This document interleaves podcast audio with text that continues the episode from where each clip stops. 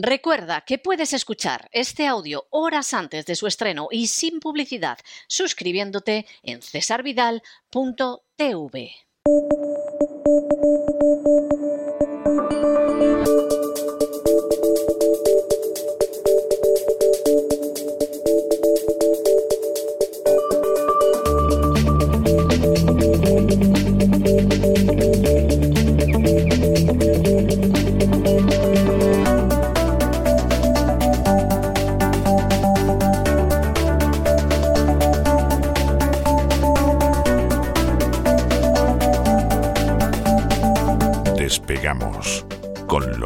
Ramírez.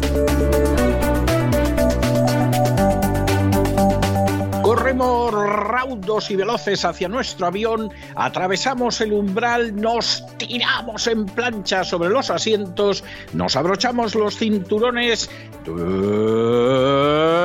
despegamos y nos vamos elevando por los aires hasta alcanzar nuestra altura y nuestra velocidad de crucero. A mi lado, Don Lorenzo, ¿qué hace usted con un cubo lleno de jabón? Pero, pero ¿ha visto a usted a alguien enjabonando por ahí? ¿O, o, me estoy lavando yo. o, es que no le ha dado tiempo a, a su higiene personal hoy? Muy buenas noches. Muy buenas noches, don César. Yo es que me tengo que lavar varias veces, porque claro, como estoy siempre metido aquí, ¿no? En todos los charcos, Sí, pues lo tengo, entiendo, lo entiendo, sí, tengo- pero en fin. me es- tengo que lavar y bueno, pues traigo, además yo lo hago con un cepillo de estos de cerda bueno, como el de los caballos, que está muy bien. Para la piel no tanto, pero bueno, ¿eh? quita absolutamente toda la mugre y también ayuda pues a descubrir que yo creo que usted va por ahí, ¿no? Pues esos eh, que le gusta dar jabón al poder y sobre todo algunos... sobre todo ¿verdad? algunos poderes, sí, sí. algunos poderes, ¿no? Que empiezan por George y terminan por Soros, ¿no? También podría decirse, ¿no? Hablaremos del señor Garicano, que la verdad es que eh, ha dado una entrevista al diario Cinco Días, al diario de Prisa, que no tiene desperdicio. La verdad es que la actualidad viene, viene muy cargada. Estaba preparando esta mañana el programa y siempre me gusta coger dos, tres, cuatro temas como mucho para no volver demasiado loco al personal, aunque luego hablamos de lo humano y lo divino. Pero la verdad es que hay muchas, muchas noticias y vamos a, fo- a focalizarnos, vamos a centrarnos en lo que es más relevante, porque si no nos podemos perder, ¿no? La verdad es que muchos esperan que hoy sea la jornada en la que se ponga un torniquete a las bolsas, que no han parado de sangrar por la herida.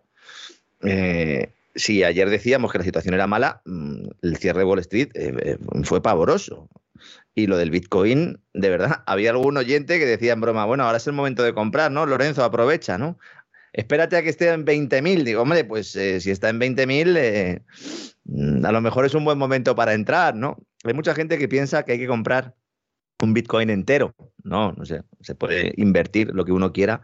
Pero vamos, esto es lo mismo que jugárselo, ¿no? En el casino, al rojo o al negro. A no ser que uno quiera invertir a largo plazo, pero si quiere sacar una rentabilidad así a Y ahí tienes, ahí tienes más posibilidades, don Lorenzo, porque a fin de cuentas tienes un 50%. ¿eh?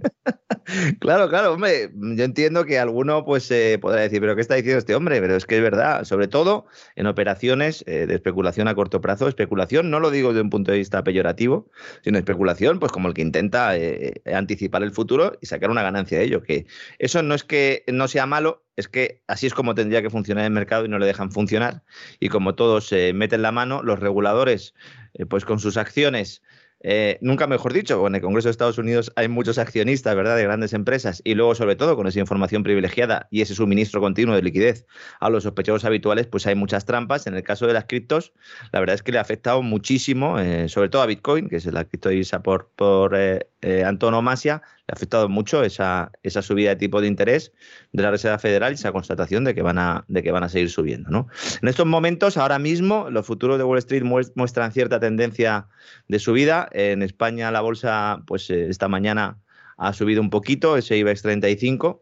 A ver qué hace Wall Street, porque si Wall Street abre a la baja, arrastra a todos los mercados. Cuando hay ajustes importantes, siempre hay inversores que aprovechan para entrar, eh, tendríamos ese rebote, pero lo cierto es que hay muchas dudas, eh, como explicamos eh, largo y tendido en el programa ayer. ¿no? De hecho, el arranque semanal ha sido nefasto. Hoy vamos a hablar más de energía que de finanzas, aunque también hablaremos de finanzas, sobre todo después de que bueno, pues Citigroup haya anticipado que estima que el Banco Central Europeo va a subir dos veces los tipos de interés este año, una en julio y otra en septiembre. Guindos ahora, el vicepresidente del Banco Central Europeo está dejando caer que la subida de julio no la, no la ve muy claro, pero Citibank considera que sí, que va a subir un cuarto de puntos, un cuarto, un cuarto de, de punto, 25 puntos básicos, un cuarto porcentual, el 0,25% en julio y otro de 25 puntos básicos en septiembre, con lo cual pues se situarían los tipos de interés en el 0,5 porque ahora mismo están en el 0%. Algo pues eh, que generará movimientos importantes, no tanto por la cantidad, sino por la constatación de que esa, de que esa subida de tipos se podría empezar a producir. ¿no? Leíamos hoy también un informe de JP Morgan que me ha hecho mucha gracia porque hablaba del renacer de los halcones. ¿No? A los halcones entendidos como esos banqueros centrales que defienden la subida de tipos de interés para controlar la inflación, ¿no? Y se referían a esta posición como una religión. y me ha hecho mucha gracia, ¿no? Porque dice, los bancos centrales de todo el mundo han cambiado rápidamente, dicen. Antes eran bastante moderados y han redescubierto recientemente esa antigua religión de lucha contra la inflación. Lo que es una religión, señores de JP Morgan, es pensar que le vas a dar a la maquinita de crear dinero de la nada y que no va a haber inflación. Eso sí que es una cuestión de fe, ¿no? O sea, que hay una religión que es la lucha contra la inflación. eso es una religión. Fíjese, ¿eh? Que la deben de profesar mucho en Alemania después de lo que pasaron en el periodo entre guerras, ¿no? Sí, sí, sí. Fíjese, ¿eh? yo llamo religión a los contrarios los que consideran que no pasa nada, que se puede inundar el mercado de dinero. que... Los, los, contrarios que tienen haber Inquisición, dicho sea de paso. Sí, sí, sí. Tienen y grandes inquisidores. Sí, sí, sí. sí, Y, además de bloqueo fácil y estas cosas, ¿no? Pero bueno, cuidado, porque esta religión de la que estamos hablando, ojalá fuera una religión, porque si fuera una religión implicaría que hay un determinado volumen de gente que la sigue. Y aquí me parece que somos cuatro gatos los que llevamos defendiendo esto desde hace mucho tiempo, ¿no? Ya sabe usted que al final le busco yo las cosas positivas. Soy un optimista redomado, por lo menos durante el programa, ¿no? Luego me paso todo el día mirando al suelo y tal, y mi mujer me dice siempre, eh, ¿solo estás contento en el programa? No, hombre, lo que pasa es que con todo lo que cuento, pues eh, hay que tomárselo así, ¿no? Como digo, complicado, pero claro, uno empieza a bucear en la información y le empieza a, salir sonrisas porque dice, no podemos ser tan hipócritas. España, por ejemplo. Mientras está pidiendo a Bruselas poner cota a los hidrocarburos rusos, o mejor dicho, se pone detrás de los que lo piden, ¿no? Ahora resulta, don César, que está aumentando sus compras por la puerta de atrás. España ahora mismo está comprando mucho más gas a Rusia ahora que cuando comenzó la intervención militar. A mí, a mí esto me mata. Yo, yo es que quisiera saber qué tipo. O sea, sale Borrell que, que, estamos descubriendo que es todavía más malo de lo que ya sabíamos que era hace décadas, ¿no? Y es algo tremendo.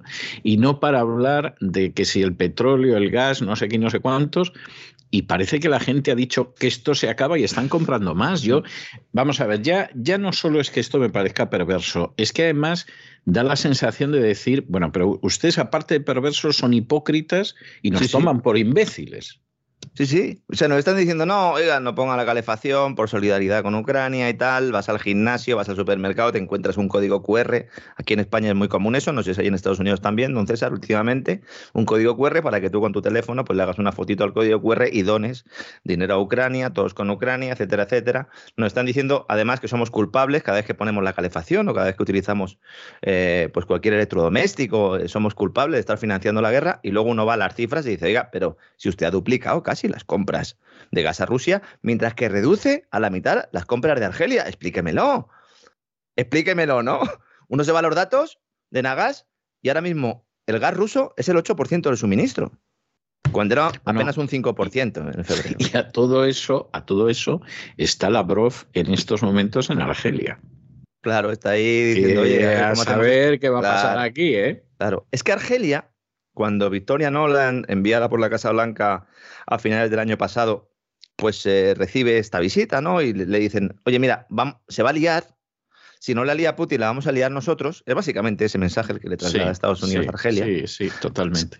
Y eh, claro, en algún momento se van a acercar a ti porque si a mí me dejan de comprar gas o si me ponen algún tipo de sanción, tú eres la puerta por el sur, ¿no? Por el Mediterráneo a Italia y a España de ese gas, ¿no? Entonces, cuidado porque te van a, eh, te van a pedir, te van a plantear y sobre todo te van a prometer, ¿no? Claro, nosotros no sabemos, Argelia, si cuando estaba hablando con Estados Unidos ya había sido previamente avisada por Putin. Porque Argelia... Yo lo daría, lo daría por seguro. Yo también, pero igual que tengo constatación de lo de Nolan, de lo de, de lo de Putin, no, ¿no? Ahora con esta reunión pues se reafirma un poco eso, porque Argelia está jugando por un, por un lado le dice a Italia, oye, vale, yo te aumento a ti el suministro, voy a ser eh, un poco tu socio de referencia, y de alguna manera, siendo el socio de referencia de Italia, teniendo en cuenta que ahora está ahí Mario Draghi, que es uno de los auténticos eh, directores ¿no? de toda esta orquesta, eh, pues te garantizo o, mm, bueno, de alguna manera me convierto en un socio de referencia para ayudarte en, esa eh, mayor independencia o esa reducción de la dependencia de los hidrocarburos rusos. Pero claro, Argelia en el fondo tiene una llave importante. Claro, si uno se coge los datos, insisto, es que España está importando mucho menos de Argelia que antes, alrededor de un 50%, avanzábamos el, otro día y hoy nos hemos enterado que aumentamos las compras de Rusia, que me lo expliquen. Aún así, el líder absoluto es Estados Unidos. El 30% del gas que consume España se lo compramos de Estados Unidos. Que no puede estar más lejos Estados Unidos. Es que es tremendo esto, ¿eh? O sea, nosotros le compramos gas natural licuado, que siempre lo digo, ¿no? Es más caro, lo traen en buques y tenemos aquí Rusia, tenemos Argelia, a Rusia le compramos más y a Argelia, que es nuestro socio natural, entre comillas, digo natural porque es que el tubo que trae el gas es de la empresa argelina Sonatrach y de Naturgy y de BlackRock. Es decir, Naturgy es una empresa española, evidentemente, ¿no? Además está el tema de la negociación de las tarifas que me dicen que va para largo, va para largo el tema de las tarifas y cuidado con esa ampliación del gasoducto Medgaz, que también me dice un pajarito que no está todavía certificada. Y esto, rigurosa exclusiva. Seguramente lo podamos ver en unos días en algún medio de comunicación, ¿no? Si hay algún periodista que nos esté escuchando, que me consta que suele suceder estas cosas, ¿no? Al final, Argelia es el segundo suministrador en términos eh, eh, absolutos, con un 23%. Y luego tenemos a Nigeria, ¿eh? Tenemos a Nigeria con un 17%, un 16,9%, ¿no? Y mientras España aumenta sus compras, Alemania sigue adelante con su plan de emergencia para preparar su economía para el corte total. Hay novedades a este respecto, la agencia Reuters nos informaba a primera hora de que entre las medidas a adoptar está la toma de control de empresas consideradas críticas, es decir, nacionalizaciones, bajo el paraguas de la seguridad nacional. Esto que ha estado haciendo Pedro Sánchez con esas reformas normativas, eh, prácticamente todas, ¿no? Avanzando un poco en esa destrucción de lo que, de lo poco que puede quedar del Estado de Derecho, se está haciendo en más países, ¿eh? No solo se está haciendo en España. Y Alemania, eh, con el gobierno que tiene, bueno, pues eh, la verdad es que da mucho miedo, ¿no? Porque claro, ya lo que faltaba esto es empezar a nacionalizar. Si nacionalizó prácticamente Merkel aprovechando la pandemia para inyectar un montón de dinero público a las empresas alemanas, recordemos que de todo el dinero que se ha gastado en ayudas a empresas, eh, puesto por todos los fondos COVID en Europa, 6 de cada 10 euros han ido a parar a empresas alemanas. 6 de cada 10. ¿Mm? Pues menos mal que eran las que mejor estaban si llegan a haber sido las que peor estaban, les habríamos dado los 10 euros, ¿no? Entonces, eh, cuidado, la preocupación ahora no es que Europa y sobre todo la OTAN pueda empujar a los alemanes a dejar de comprar gas a, gas a Rusia, sino que sea Putin el que decida cortar el grifo una vez que haya definido una nueva estructura de clientes que parece que va muy avanzado en esto. ¿eh? Cualquiera que escuche a las declaraciones y que vea las reuniones que se están produciendo, ahora mencionaba usted el tema de Argelia, pero también con India, con China y también lo que está apareciendo en, medios turcos, Rusia tiene bastante bien estructurada eh, eh, pues ese cambio en sus clientes que, bueno, pues muchos europeos van a dejar de serlo, ¿no? Esto es importante porque hace un mes Berlín aprobó un cambio legal para permitirle tomar el control de las empresas energéticas como último recurso, siempre dicen lo mismo, ¿no? Alemania está planteándose nacionalizar el sector energético. Esto para los de, para los de, los de la, la agenda globalista que dicen que es neoliberal, ¿verdad? Neoliberal, sí. Ahora nacionalizar. Será no liberal, ¿no? Imagino que lo que quieren es decir no liberal, ¿no? Es que se utiliza el término neoliberal de forma, de forma errónea. Yo lo siento mucho, pero el neoliberalismo, como es concebido en el mundo, no tiene nada de liberal. Pero bueno, le llaman neo y ya parece que sí, ¿no? Como el de Matrix, ¿no? Entonces, ahora se está discutiendo cómo podría usar la medida en la práctica. Por ejemplo, tomando el control de refinerías, una de ellas, la operada por Rosneft de Rusia en Suez, en cerca de Polonia. ¿no? Estamos hablando ya de quedarnos con las refinerías. Primero, se han, nacionalizado, se han nacionalizado o se han robado prácticamente ¿no? esos, eh, esos sistemas de almacenamiento que, estaban en eh, que eran propiedad de Gazprom y ahora se habla de las refinerías. La próxima crisis va a ser la de las refinerías. Nos están preparando para ello, ¿eh? porque hace falta capacidad de refino y no hay suficiente. Se habla incluso, como digo, de nacionalizar todas las empresas de energía de Alemania, al menos eh, parcialmente eh, un modelo que muchos otros países, bueno, pues verían con muy buenos ojos. Imagínese Sánchez diciéndonos que nacionaliza lo que considera oportuno porque los alemanes lo están haciendo y lo peor de todo es que llevará razón. Bueno, y, que no va a tener ningún problema. Es más, yo no sé, yo no sé, porque realmente no lo sé, eh, lo que va a durar Podemos en el gobierno de Sánchez. ¿eh? Y no sé qué va a pasar más adelante, ni cosa parecida, y además es, es muy posible que, nos encontremos Yolanda ya se va a elegir ahora a escuchar a los españoles. ¿no? O sea que hay toda la historia esta, pero en cualquiera de los casos, eh, porque claro, se puede dar la circunstancia de que al final acabe gobernando Partido Socialista, eh, Partido Popular, pero si continuaran, en el caso más que improbable de que hubiera gente de Podemos y de Izquierda Unida, estarían encantados de la vida. Es que, eh, por lo que yo sé, y por el conocimiento que tengo del, pensamiento del nuevo PP, ellos también estarían por la labor. Porque ellos no tienen nada de liberales y en todo caso. En absoluto. En todo caso, recogerían eh, esa idea, que es una idea casposa en el fondo, ¿no? De que hay mm, sectores que son de seguridad nacional y cuando uno empieza a rascar, dice, bueno, ¿y qué sectores no lo son? ¿no? Porque en España, por ejemplo, sector estratégico, ¿cuál no es? Porque claro, el turismo no es, no es estratégico, evidentemente. La energía, evidentemente. Las telecomunicaciones, evidentemente. La banca, evidentemente. Sí. Entonces, claro, si nos ponemos a tirar.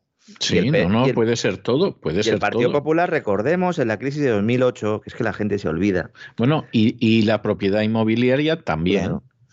La recordemos, inmobiliaria ¿se acuerda usted, don César, cuando salieron Zapatero y Rajoy en la crisis de 2008 a la Limón a presentarnos las medidas? Sí. Eh, nos las presentaron juntos, ¿eh? Y no había un gobierno de coalición. Aquel fondo de adquisición de activos financieros, cuando nos empezaron a plantear, ¿no? Después de la quiebra de Lehman Brothers. Estaba gobernando el Partido Socialista. Sí. Y nos presentaron un plan a la limón. ¿Mm? Entre los dos. Es decir, eso eh, lo podemos volver a ver, ¿no? Lo que más me ha sorprendido a mí, leyendo un poco la, prensa alemana que hablaba de esto, ¿no? Es que eh, la idea del gobierno alemán ya no es eh, priorizar a los hogares respecto a la industria, sino al revés. Es decir, si hay cortes, van a ser los hogares los que se queden sin gas. Ya no van a ser las fábricas, porque al principio se planteaba que fuera al revés y que los hogares tuvieran eh, un, suministro más o menos normalizado y que luego el gobierno iría determinando qué fábricas o qué industrias se quedaban sin gas y en, qué tramos horarios, porque al final estamos hablando de racionamientos. Es duro que estemos hablando de esto en el siglo XXI y en Alemania, pero es cierto. Sí, lo es. Sí, lo es es que esto no sé, esto me recuerdo, pues eso, los años 70 y 80 en España, o cuando estuve viviendo en Colombia, ¿no? Que allí pues había cortes de luz eh, eh, cada cierto tiempo. Bueno, en este caso es que habría eh, racionamiento energético por parte del gobierno, ¿no? Y la razón es que el gobierno no querría dejar de comprar gas, o en este caso se lo habrían cortado por las sanciones. Surgen voces en Alemania que dicen que el país está llegando al límite de las sanciones que puede imponer sin desencadenar una espiral económica recesiva. Es decir, hasta este punto llegan las sanciones boomerang, que en Alemania dicen, ya no podemos imponer más. Oiga, pero si el que impone las sanciones se supone que no es el que sale perdiendo. Pero es que en este caso sí. Y a esto me refería cuando antes del programa le hablaba yo de don Luis Garicano y por eso ha dicho usted que venía yo con la esponja, ¿no? Sí, y el jabón, sobre todo el, jabón, porque Maricano, hombre, he estado pensando en que venía usted con un barreño de babas. a mí sí se me cae, a mí si se me cae el jabón no lo cojo, ¿eh? Yo se lo digo, ¿eh? A mí si se me cae la pastilla de jabón no la cojo, ¿eh? Yo no me la juego. Mm, yo, yo soy un tipo que apuesta sobre seguro, ¿no? Bueno, Luis Garicano, entrevista en cinco días del Grupo Prisa, el económico del Grupo Prisa, europarlamentario de Ciudadanos, a la sazón, porque este hombre, entre otras cosas, pues eh, es europarlamentario, aunque se dedica muchas, a muchas historias que poco tienen que ver ¿no? con, con el Parlamento Europeo. ¿no? Y el titular de toda, es, de toda la vida de Dios. O sea, el titular es, estamos en una economía de guerra y falta un discurso honesto de los gobiernos europeos explicando lo que está en juego. La madre que lo parió. ¿Eh? O sea, disculpe usted, pero no he podido evitarlo. Y porque no ve la foto, sale así con, con los brazos cruzados y una media sonrisa y tal. Mm, Yo creo, lo digo sinceramente y me, da mucho pesar, creo que es de lo más asqueroso, rastrero repugnante, servil y lacayuno que existe en estos momentos en la política española y mira que no hay poco. O sea, este es uno de los siervos que se arrastran y reptan delante de Soros. Y no nada más que seguir su cuenta de Twitter para darse cuenta de ello. Sí, sobre todo en, los últimos tiempos, ¿no? Porque antes, eh, cuando era economista en Reino Unido, pues se le veía un poco el plumero, tenía ciertos análisis que eran bien recibidos también por la muchachada liberal, ¿verdad? O la muchachada que se cree o que se considera liberal. Luego, poco a poco, ha ido mostrando cada vez más su cara algunos que le conocíamos y que sabíamos eh, pues de qué pie cojeaba, eh, pues lo denunciamos y nos llamaban locos y ahora es evidente que es así, ¿no? Sí, locos, locos. ¿Y por qué hablamos de Garicano? Porque resulta que hasta él admite lo que estamos contando aquí, porque le pregunta el periodista, después de dos meses de guerra en Ucrania, ¿las medidas adoptadas contra Rusia están teniendo los efectos deseados? Y dice él, dice, la realidad es que las sanciones adoptadas sobre la tecnología rusa sí que van a tener efectos, pero a medio plazo, dice. Sin embargo, lo que pensábamos que íbamos a conseguir con las acciones para romper financieramente la economía rusa en el corto plazo no han funcionado. Bien. Así que, señores de los medios de comunicación. Y esto, esto lo dice, bueno, claro, es que, y esto lo dice, Garicano, que efectivamente es verdad y todo. No le quiero a usted contar lo que a mí me toca leer también de otros personajes especialmente inclinados a doblar el talle, eh, en el sentido de que es que uno se cree lo que dicen y parece que los ucranianos están a punto de entrar en Moscú. O sea, es, es algo de verdad en fin, yo reconozco que efectivamente hay muchísima gente que escucha las cosas, se cree lo que le dicen y no se molesta, no voy a decir en contrastarlas o en buscar otros puntos de vista, ¿no? Simplemente en analizarlas de una manera racional, a ver si eso que dices es verosímil o lo piensas un poco y dices, hombre, pero esto no puede ser, esto tiene que ser un error o es un disparate o es una mentira, pero no hay, no hay más alternativas. Bueno, eh, pues lo de Maricano ya está clarísimo. Ahora, pues yo quisiera contarle otros artículos que me está tocando leer estos días. y yo los veo y digo, pero bueno, este tipo tiene el Parkinson muy avanzado o, está en un proceso de demencia senil absolutamente irremediable y galopante. Pero ¿en qué mundo viven algunas personas? ¿no? Sobre todo los directores de los medios de comunicación que están lanzando un mensaje de propaganda en Occidente que es completamente falso y que ya no es que no lo estemos diciendo nosotros, es que lo dice hasta Garicano. Porque es que le preguntan por qué están fracasando las medidas y dice las sanciones que pusimos al Banco Central ruso y a sus reservas, es decir, el bloqueo, la expropiación, dice están siendo contrarrestadas por las enormes ganancias económicas derivadas de sus exportaciones, bueno, que son prácticamente el doble de lo que ganaba el año pasado. Y esto, vamos a ver, para ser sinceros y para ver las cosas y todo. ¿Y esto realmente no se dieron cuenta?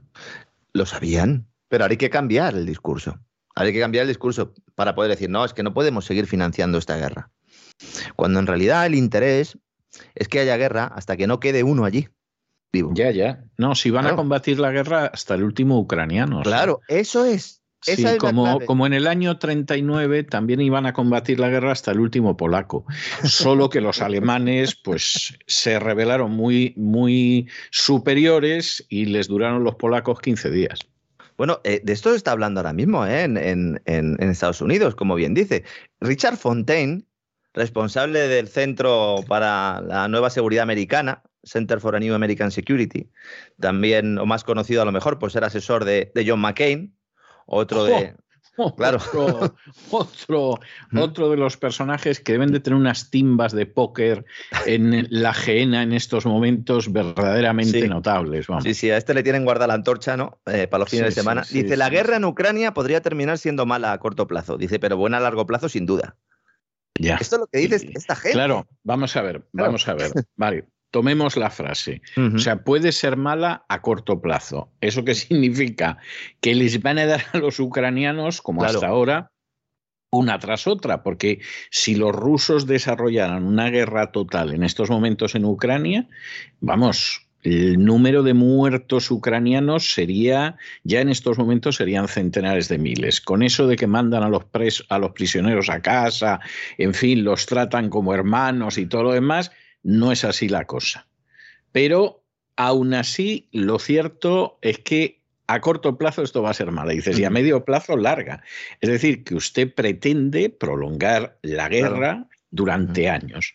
Vamos a ver, yo el razonamiento y lo que quieren hacer vamos a ver, lo entiendo, porque es que además. más que lo digan, ¿no? Exactamente, tampoco lo ocultan mucho. Claro. O sea, que quiero decir que lo están diciendo y todo lo demás.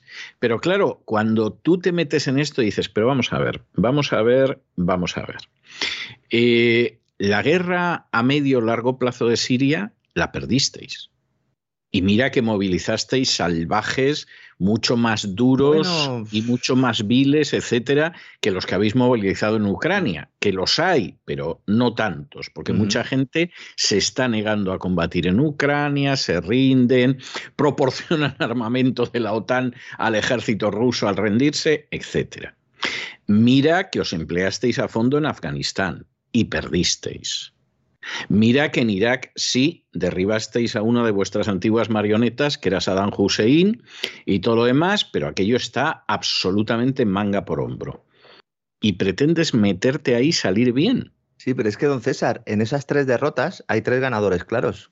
No, los claro, los, Que vendían, los que vendían las armas y las empresas energéticas. Sí, sí, Bueno, y, las empresas de reconstrucción. Claro. O sea, las concesionarias. Exactamente. exactamente. Es decir, estos cuentan, por eso deben de estar muy apenados con la manera en que está actuando el ejército ruso, porque estos contaban que quedara aquello como un solar y luego llegan las concesionarias americanas, te reconstruyen el país. Es más, con un poco de suerte, los buenos han destruido también una parte del país para poderlo reconstruir, como pasó en Libia, donde se han filtrado órdenes para destruir ciudades que no estaban en zona de guerra ni planteaban resistencia ni nada, pero que se decidió de todas formas que había que destruir totalmente esa ciudad para luego reconstruirla. Y como un país en ruinas, por regla general, no cuenta con recursos, pues entonces ya robamos todo lo que no hemos robado en Ucrania con la excusa de que los estamos reconstruyendo por los efectos de la satánica maldad rusa, pues ala, ya aquí Ucrania la saqueamos a manos llenas, como estamos saqueando Irak, como estamos saqueando Libia desde hace años y como no pudimos saquear ni Afganistán ni Siria, pero no porque no quisiéramos. Bueno, hay un nuevo plan ahora mismo de la Casa Blanca en marcha para meter 40.000 millones de dólares ahí. 40 millones de dólares que salen de los contribuyentes estadounidenses, a, ese complejo militar industrial patrio, a las concesionarias y a todo aquel que pueda sacar tajada. Pero fíjese, fíjese vamos a ver, estamos hablando de 40.000 millones de dólares. Bueno, si en este país estuvieran que lo tiraran, pues dices, bueno, a fin de cuentas el Ejecutivo verá lo que dedica. 40.000 millones de dólares es mucho más, mucho más de lo que se dedica a los enfermos de cáncer en este país al año. Y cuando le digo mucho más, le estoy hablando de entre siete y ocho veces más. Entonces, ¿me quiere a mí explicar el señor Biden o el que le mueva por detrás como un ventríloco? ¿Qué justifica que nosotros, los contribuyentes americanos, porque yo soy un contribuyente y soy ciudadano americano, tengamos que tolerar que vayan 40 mil millones de dólares a Ucrania cuando no se atiende a la gente que tiene cáncer en este país? O sea, ¿tiene alguna razón? Y tenemos otros presupuestos, por ejemplo, de carácter educativo, etcétera, que son muy inferiores. Entonces, para que los empresarios de las empresas armamentísticas y los empresarios de la reconstrucción, que luego te, hacen pagar una carretera a los contribuyentes como si estuvieran asfaltando con oro, se llenen los bolsillos, los contribuyentes no solo tenemos que poner mucho dinero, sino que además tenemos que ver cómo no se atiende como se debe a otra gente. De manera que yo, por definición y como ciudadano americano, soy absolutamente contrario a cualquier intervención armada de mi país en el extranjero, porque no veo hasta la fecha que sean intervenciones, primero, que tengan que ver con los intereses reales del pueblo americano. De determinados lobbies no tengo ninguna duda, pero del pueblo americano no. Y segundo, porque además es que no hay ninguna causa justa para esas intervenciones. Luego a la gente le contarán lo que quieran, hay gente que lo repite, tienes gente en los medios de comunicación cuyo accionista principal o entre cuyos accionistas principales están las industrias de armamento y por lo tanto los columnistas o los que hablan van soltando el discurso de la guerra, pero yo personalmente en ese sentido no puedo estar más opuesto. Y desde luego el señor Biden no cuenta con mi apoyo para gastarse el dinero de nosotros los ciudadanos en esa inmundicia que es apoyar a Zelensky y a sus nazis. Bueno, claro, y luego a ver a, quién, a quién van dinero luego realmente, porque esto control ninguno, ¿no? Es que es más, es que Joe Biden pidió 7 mil millones de euros menos.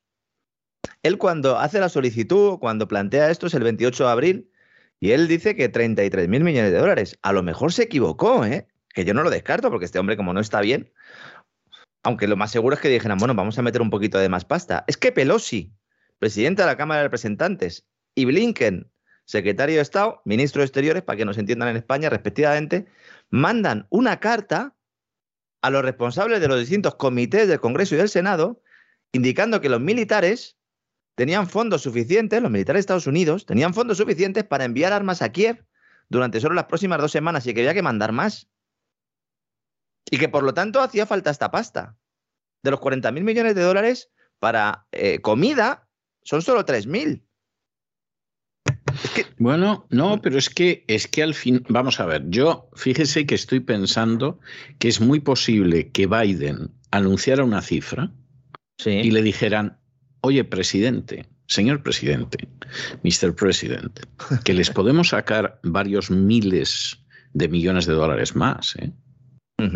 Y llega Blinken, que es un personaje que sabe de diplomacia lo que yo de navegar en yate, ¿eh? sobre poco más o menos, que es un personaje que viene de echar los dientes en seguridad nacional, lo cual quiere decir que escrúpulos morales, si tiene alguno, lo debió de perder junto con la virginidad hace décadas. Bueno, era consejero adjunto de, Biden cuando era vicepresidente de Seguridad Nacional. Es decir, este, este hombre es el que sabe todo lo que ha pasado. claro, o sea, este. Empezando por todo lo que ha contado usted en su editorial hoy. Exactamente, o sea, este es el gran fontanero de los crímenes en masa que se producen sobre naciones inocentes. Y a este tipo le tienes de ministro de Asuntos Exteriores. Este tipo de ministro de Asuntos Exteriores, a su lado Ribbentrop, sería un caballero. Porque este, como ministro de Asuntos Exteriores, es hacemos lo que nos sale de las narices y se acabó. Y así entiende la excepcionalidad americana, que no tiene nada que ver con lo que esta chusma política denomina la excepcionalidad americana. Nada que ver, es exactamente todo lo contrario. Y claro, tienes a Blinken. Claro, luego como Blinken al final es el hombre de las operaciones sucias, de los crímenes, de la contratación de terroristas islámicos, etcétera, etcétera, pues claro, este tipo lo tienes que hacer que se mueva en el terreno diplomático y tiene enfrente a Lavrov y le tiemblan las piernas. claro. Claro, sí, es que es lógico. Sí, se pasan de frenada y, no saben, no saben calcular, porque ellos lo que les gusta es actuar sin luz ni taquígrafos. En cuanto hay luz y hay taquígrafos, pues se empiezan a cometer errores, ¿no? Hoy, en relación a esto, la agencia Bloomberg ha publicado otro artículo muy interesante en el que señalaba que los principales asistentes de la administración Biden están cada vez más convencidos de que la guerra de Ucrania es una gran oportunidad para Estados Unidos, porque les va a permitir financiar buena parte de su viaje hacia China gracias al mayor presupuesto de la OTAN. Y esto es cierto también, que será abonado en buena medida por los europeos y en, concreto por los alemanes. Es que es tremendo, es que además los alemanes van a pagar. Es que antes de la guerra Alemania no quería aumentar el presupuesto de la OTAN. No ponía la excusa de si no lo aumentan los demás, yo tampoco, ¿no? Con ese famoso 2% del, del, Producto Interior Bruto, ¿no? Tampoco quería enviar armas modernas a otros países. Cuando empezó la guerra, recuerda usted, don César, que Alemania dijo, no, no, a través de mi territorio no mandamos nada. Y al final es el primero que se ha puesto en la lista de Paganini encima. Es que Alemania va a ser el tercer mayor financiador militar del mundo. En 2020 era el séptimo. Es que Alemania va a ser la gran Paganini de todo esto, ¿no? Entonces, claro, desde ese punto de vista, bueno, pues... Bueno, Alemania es un país ocupado desde el año 45, ¿no? Pero es que ya se está hablando, ya se está hablando en la agencia Bloomberg, en Wall Street Journal, en medios con mucho peso, ya se está hablando de poner el foco en el Pacífico utilizando la guerra de Ucrania no solo como elemento desestabilizador y como eh, principal pérdida de toque para acabar con Rusia, sino para financiar esa operación con dinero europeo, que es algo que apareció en el informe NATO 2030, que hicimos un programa en cesarvidal.tv hace muy poco, en el gran reseteo, contando que ese era el plan para el 2030 y ya empieza a salir en los medios de comunicación, ¿no? Fíjese, la excusa que nos ponen es el movimiento hacia Asia se considera crítico con el presidente Biden y sus principales asistentes diciendo que como China está tratando cada vez más de utilizar su influencia económica y militar para doblar el orden internacional basado en normas a su voluntad, esa es la expresión que utilizan, pues que hay que ampliar la presencia. Y hay que ampliar la presencia en el mar de China Meridional, que es donde China, bueno, es que es su casa, es su puerta, ¿no?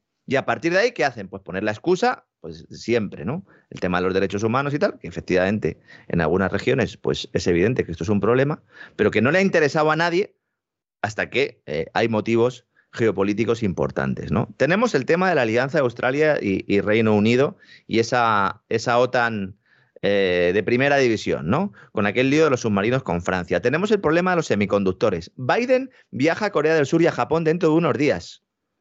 Ese viraje pacífico está ya ahí, pero ojo con esta visión tan optimista de Estados Unidos, porque incluso si Rusia, que ya se ha enfrentado a muchísimas recesiones en el pasado, bueno, pues, en el colapso de la Unión Soviética y posteriormente, ¿no? la, la, crisis de los 90 de Yeltsin fue tremenda, ¿no? Cuidado, porque si sale de esta guerra de Ucrania débil, eh, yo creo que es peor, porque Rusia puede ser impredecible en, estos momentos. Entonces, ¿quién te puede sujetar solo? Bueno, no te pueden sujetar los yo, chinos, ¿no? Yo le voy a ser sinceramente, yo no creo que Rusia sea impredecible. Yo creo que es predecible que Rusia se va a defender. Claro. o sea, eso, eso lo usted por seguro. O sea, Rusia no se va a bajar los pantalones ante la chilaba del moro o su equivalente, como hace Pedro Sánchez y en general la casta política española. ¿eh? O sea, Rusia va a responder y se va a defender. Luego tendrá capacidad de emerger ganadora o perderá gloriosamente y con honor. Pero, pero en principio Rusia se va a defender y va a devolver cualquiera de las que le hagan esperará el momento propicio, porque en ese sentido hay que reconocerles también que no se les sube la sangre a la cabeza, que no reaccionan de esa manera, es gente que espera el momento.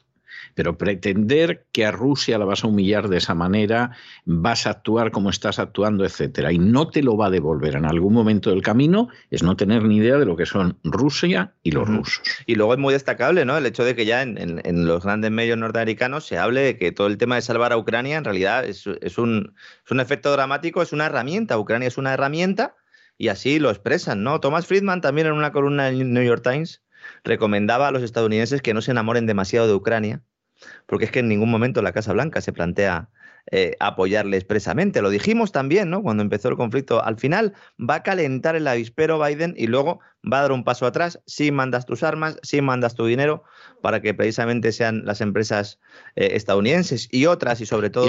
Y hasta, la muerte del último ucraniano. Exacto, exacto, exacto. Y eso es lo que nos están vendiendo. Eso sí, ucranianos en buena medida formados por los contratistas de Estados Unidos, como los ex de Blackwater, que llevan mucho tiempo allí, eh, no solo formándoles, sino bueno, pues participando en esas eh, Black Ops, operaciones especiales negras, ¿no?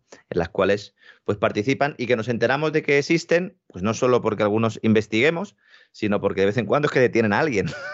Sí. detienen a alguien, claro, y les pillan un poco con el carrito del, helado, ¿no? Volviendo un poco al tema de Alemania, que estábamos comentando antes, y de la situación económica que tiene, eh, seguramente ya sea tarde para intentar evitar esa, esa espiral económica recesiva, ¿no? De la que hablaban algunos alemanes estos días. Alemania ha evitado por poco la recesión de forma técnica, porque es que en el primer trimestre eh, la economía ha subido un 0,2%, es decir, mm, mm, a, las, a las puertas ¿no? de esa recesión, después de ese cuarto trimestre de 2021, que fue complicado.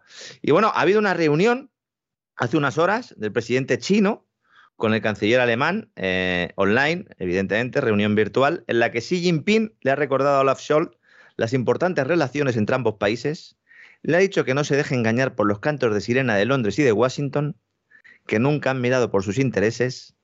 Con esos eh, amigos no te hacen falta enemigos, Olaf, le ha dicho Xi Jinping. Todo esto lo sabemos porque hay comunicados, tanto de la Cancillería alemana como de China, en español a través de la agencia Xinhua, que se pueden leer. Es decir, no, hace falta, eh, no sé, tener grandes fuentes, sino saber dónde mirar. Y ahí uno, pues, también hay que leer un poco entre líneas, porque evidentemente yo aquí hago una traducción, pero ahí especifica todos los temas en los que han tratado, ¿no? Y entonces lo que China le ha dicho, vamos a ver, eh, Olaf, si nosotros somos aliados, si es que eh, somos aliados comerciales desde hace décadas. Exactamente. Es decir, si no tenemos por qué llevarnos mal, ¿por qué nos vamos a llevar mal? Claro, eh, la verdad es que mm, uno analiza un poco la balanza comercial, ve un poco las relaciones que tienen China y, Alemania y lo natural sería, sobre todo hasta antes de esa no certificación del Nord Stream 2 y de que pues, se rompieran completamente las posibilidades de acuerdo entre Rusia y Alemania, eh, hasta ese momento la alianza Rusia, Alemania y China pues tenía eh, viso de salir adelante y precisamente pues seguramente por eso eh, estamos donde estamos ahora. ¿no?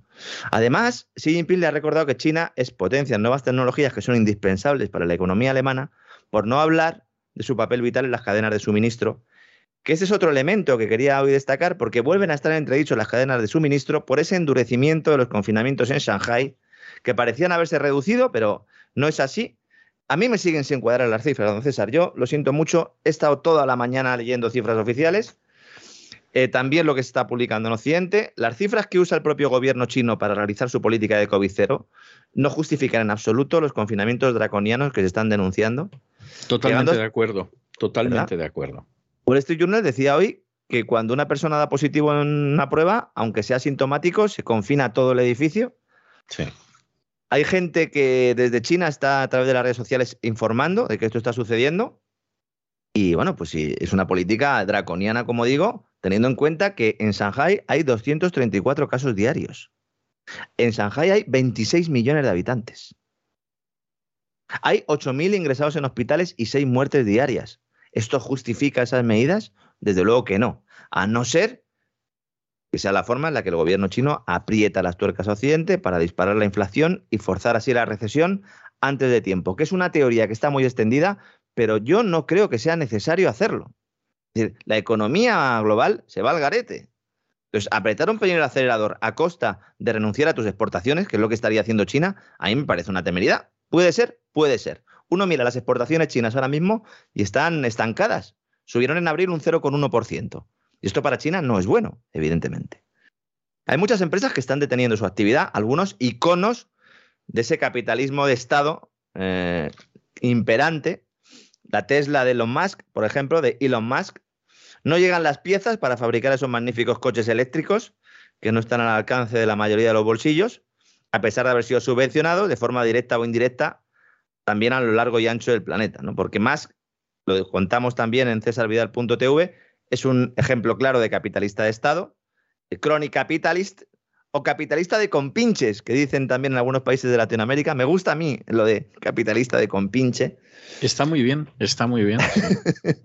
sí, no solo porque el 80% de los contratos de SpaceX, su otra gran empresa, vengan del gobierno, sino porque es evidente que el coche eléctrico es, lo que en México llaman el compadrazgo. Sí, el compadrazgo, efectivamente. Es capitalista de compadres. Eso es, eso es, de compadres. Con pinches también, ¿no? Con pinches me gusta más, me gusta más. Entonces, claro, el coche eléctrico tiene apoyo gubernamental, ¿no? Evidentemente. ¿Por qué? A ver, el coche eléctrico, hablamos ayer de las baterías, hay mucha gente indignada, los señores de BMW están muy enfadados con la noticia que, bueno, pues que, dimos aquí, ¿no? Que además publiqué yo en, el diario Mercados, con quien colaboro, porque dicen que ellos eh, han cumplido todos los máximos estándares internacionales de sostenibilidad y que por lo tanto, ¿por qué les acusamos de marketing verde? Porque es que, señores de BMW, cumplir con los estándares de sostenibilidad es marketing verde. Por definición, es que los estándares de, sostenibilidad es son marketing verde. Es greenwashing. Es una gran farsa. Entonces, ustedes, cumplen con todo y están de líderes, y ustedes además lo dicen públicamente y sacan pecho, pues entonces eh, también aténganse a las consecuencias cuando se les pone la realidad eh, encima de la mesa. Ayer hablábamos del tema de las baterías, el tema de la contaminación, pero como concepto, el coche eléctrico tiene un amplio apoyo gubernamental que permite que personas de grandes rentas se compren un cochazo con una rebajita que proviene del dinero del contribuyente que no puede comprarse ningún coche. Efectivamente. Bueno, eh, estas cosas suceden, ¿no? Esto es un subsidio es esto. Un subsidio es esto, por definición, ¿no? Entonces, no solo Tesla tiene problemas en, en Shanghái, también General Motors. Esta es otra que tal baila, General Motors, eh, conocida también como Government Motors, por el dinero público Totalmente. que ha recibido a lo largo de la historia, ¿no? Y también otras que habían retomado recientemente la actividad y que ahora vuelven a cerrar. Esto es un problema adicional a todos los que tenemos. Y ahora que mencionamos a Elon Musk, podemos ya anunciar también la lista de entidades que le van a ayudar financieramente a comprar Twitter, esa red social que el millonario sudafricano dice que va a convertir en una fuente de libertad. 7.140 millones de dólares le van a dar, casi una veintena de inversores, para realizar una de las mayores compras apalancadas en la historia, apalancado, es decir, con dinero ajeno. Un dinero que sale de Wall Street, de Silicon Valley y del universo cripto, en concreto de Binance, que es una casa de intercambio, un exchange, que como ya he explicado en otros programas, estas casas de, intermediación, ¿no? estas exchanges, son la mejor manera de conseguir que las personas que no entienden muy bien el Bitcoin pues se metan en este mundo, en el mundo de las criptodivisas en general, sin saber que en realidad pues el dinero no lo tienen ellos, sino que lo tienen estas casas de intercambio, porque son ellas quienes tienen las claves privadas y por lo tanto están expuestas no solo a los vaivenes del mercado, sino también a que alguien meta la mano en la caja. Por cierto, Binance, que mm, se anuncia mucho en Estados Unidos últimamente, en grandes eventos deportivos, tiene sede en Delaware. Anda, bueno, Delaware, que usted sabe que es un estado maravilloso porque no pagas impuestos de sociedades. No, no es el único, no es el único de Estados Unidos donde pasa eso, pero ya quisiera yo adelantar que hay eh, algunos políticos españoles que, que, tienen desde hace muchos años su sociedad en Delaware. ¿eh? Bueno, y, lo bueno y la agencia tributaria nunca llega. Lo bueno de Delaware es que vas a la panadería a lo mejor y te encuentras con un Biden por allí, ¿no? Eh, sí. Al, ¿no? Sí. O, o, o, te encuentras a lo mejor un ordenador portátil de algún familiar Sí, de, sí, de Joe sí. Biden con algunas fotos o algo, y entonces pues ya, pues has, ya has Sí. echado el viaje, ya te lo has pasado bien, ¿no? Sí, es esas abrazo. cosas que pasan, sí. Un abrazo a los amigos de Delaware, que, que como en todos los sitios, pues hay gente buena y gente mala. En cuanto a las conversaciones en Europa para seguir lanzando sus sanciones boomerang, se pone de manifiesto que las limitaciones a la hora de castigar a un país del cual dependes, como es Rusia, son insalvables. Esta es la realidad. Estamos a todas horas, todo el rato, en todos los medios de comunicación, hablando de las conversaciones, de, si hay que convencer a Hungría, de si, de si Macron nos dice a todos que hay que acabar con los hidrocarburos rusos. La agencia Bloomberg, citando fuentes de Bruselas, dicen que se va a permitir a las empresas europeas de transporte llevar el crudo ruso. Mientras que aquí en Europa nos están diciendo que no. Pues se les va a permitir. ¿Por qué? Pues básicamente porque la mayor parte de estas empresas, eh, pues son europeas, hacen caja con esto. Grecia es una potencia mundial de esto. Yo no lo sabía, la verdad. ¿Mm? Resulta que su economía depende mucho precisamente del traslado de mercancías por mar, eso es evidente, posee una Eso ha parte muy sido, importante- llevan así milenios. Sí. Como Sí, usted claro, sabe, porque Sí. me acompañan en la CIFO España y entonces ya. Lo ya que no sabías que tenían lo- petroleros. Lo que no sabías que tenían petroleros. Bueno, es ¿Mm? que ya a costa de remeros es complicado, ¿eh? Espartanos, ¿eh? Echar el crudo ruso de Siberia ahí. Bueno, en este contexto, todos están mirando a la OPEP para que aumente más la producción. Pero Arabia Saudí ha dicho que no. Y no solo porque haya aplicado rebajas a los países asiáticos, como dijimos ayer, sino porque los productores del país dicen que están al límite de capacidad. El ministro de Petróleo de Arabia Saudí ha dicho que la capacidad excedentaria, es decir, lo que no venden de lo que se produce, está disminuyendo en todos los sectores del mercado de la energía. Este es un príncipe también, porque allí ya sabe usted, don César, que todos son de la Casa Real. Abdulaziz bin Salman, que dice, soy un dinosaurio, pero nunca he visto estas cosas. Hombre, nunca eh, eh, podría estar más de acuerdo con una definición ¿no? de un, de un político saudí, ¿no? Más que dinosaurio, a lo mejor yo me quedaría solo en saurio. Dice que él nunca ha visto estas cosas. Hombre, en Arabia Saudí de petróleo. Está en ¿saben? otras cosas. Es que él está en otras cosas. En otras. Al mismo tiempo que dice esto, los precios de la gasolina en Estados Unidos están en récord, ¿eh? Eh, me lo va a contar usted a mí que cada vez que me recoge mi conductor se acuerda de la madre del presidente Biden, literalmente. ¿eh? O sea, es algo, es una fijación con la que tiene con esa pobre difunta que a mí me parece que ya raya lo enfermizo. ¿eh? Pero, en, España igual tenemos, tenemos unos precios brutales. Ya se comieron esa rebaja que, aprobó el gobierno en su momento, evidentemente. Como era previsible. Sí, claro, claro, era previsible. Y el problema está en el refino. También lo ha dicho el responsable del ministro de Petróleo de Arabia Saudí, que la falta, dice él, de inversión global en refino estaba dando lugar a un combustible más costoso.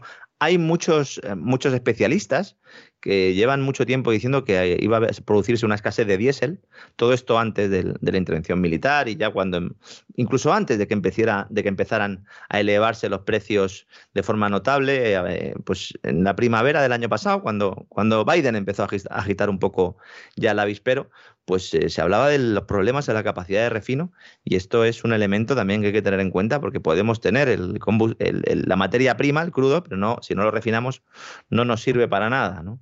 Y a todo esto, pues Macron diciendo que quiere una nueva comunidad europea, ¿verdad? Incluyendo a Ucrania y a Reino Unido y al que se quiera sumar, una especie de OTAN 2 y la señora von der Leyen la presidenta de la Comisión Europea proponiendo eliminar la votación por unanimidad en ciertas áreas para avanzar más rápido. Esta es otra que se le calienta la boca, ¿verdad? Sí, para avanzar más rápido en la agenda globalista. Es, que, es que la idea está muy clara. Es decir, vamos a ver, aquí llegamos con la Unión Europea, que no es nada más que un conjunto de naciones serviles al servicio de la OTAN, llegamos a las puertas de Rusia. Entonces, claro, ya la experiencia nos dice, pero sobre todo en los últimos meses nos grita, que hay naciones que no están dispuestas a hundirse y a pegarse un tiro en el escroto porque le apetezca a la OTAN. Bueno, pues entonces muy fácil. Determinadas decisiones no tienen por qué ser por unanimidad. ¿Que protesta el de Hungría? Que le vayan friendo un paraguas al de Hungría. ¿Que protesta Rumanía? Pues no sé qué. Pues Rumanía que le frían un paraguas y el resto no van a decir nada, porque ya sabemos que España es servil hasta la bajeza, Italia tres cuartos de lo mismo, etcétera. Y hombre, nos gustaría que volvieran los británicos, pero los británicos como que no, porque efectivamente están en el juego de ser el primo de los Estados Unidos y, y mantener esa organización que crearon ellos y que es la OTAN, que parte de la base de que los rusos tienen que estar fuera, los americanos dentro y los alemanes abajo, que es la definición literal que dan los británicos de lo que va a ser la OTAN. Y no puede estar más claro que sea así. Entonces, bueno, pues es una situación verdaderamente infame, o sea, verdaderamente infame. Pero la señora esta es una víbora de la... Bueno, que no se sientan ofendidas las víboras. O sea, es una arpía de la peor especie. Hay, hay, muchos que están defendiendo esto porque dicen, claro, no puede ser que un país pequeño pues se condicione toda la política de la Unión Europea, pero es que esos mismos que están defendiendo esto, sobre todo en España, serán los primeros que cuando nos digan, oigan, hay que rebajar las pensiones, van a poner el grito en el cielo. Y van a apelar a una soberanía nacional que ellos mismos se están encargando de laminar. Claro. Que no es democrática la Unión Europea. Ya no son democráticos los propios estados, porque no hay separación de poder, no hay justicia independiente, etcétera, etcétera, pero es que el organismo que está por encima, esa Comisión Europea, ese Parlamento Europeo, no, son no es un organismo democrático.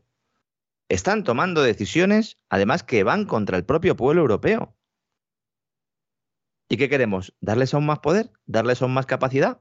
Para que puedan determinar lo que consideren oportuno sin que haya ninguna voz que muestre, eh, pues ya no solo eh, su oposición, sino que pueda ejercer algún tipo de veto.